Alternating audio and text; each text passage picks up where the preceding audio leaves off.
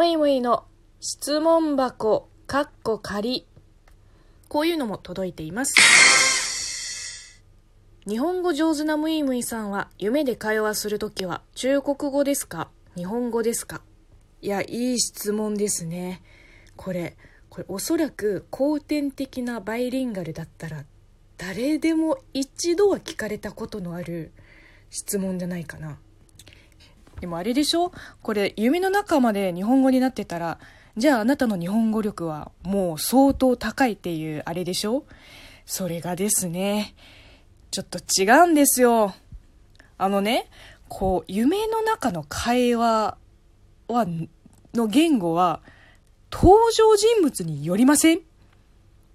例えばね私あの中国の地方出身なんであの中国語の標準語以外にも方言があって、まあ、なんなら子供の頃からプチバイリンガル 家では方言学校では中国語の標準語で学校の,、まあ、あの小4ぐらいまた英語を並び始めてでその後に、まあ、趣味で日本語を勉強し始めたのが高校に入ってからかな。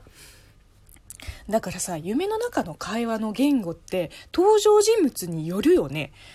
例えばさ夢の中にお母さんが出てきたらそれを方言で会話するよ中国語の。だからお母さんが夢の中で日本語を喋り出したら私多分びっくりしすぎて起きちゃうよ。で日本人の友達が夢の中に出てきたらそりゃ日本語で会話するよ。中国人の友達、まあ、小中高大の友達が夢の中に出てきたらそれは中国語になるよ。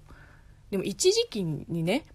大学の時英検のテストのテスト勉強をしてた頃本当にすごい毎日勉強英語の勉強しててもうとうとう夢の中まで英語出てきちゃってあこういうことかって思って。でもそれ以外は全然ちなみに私よくこう歩いてる時とか電車に乗ってる時とかよく考え事をするんですよ。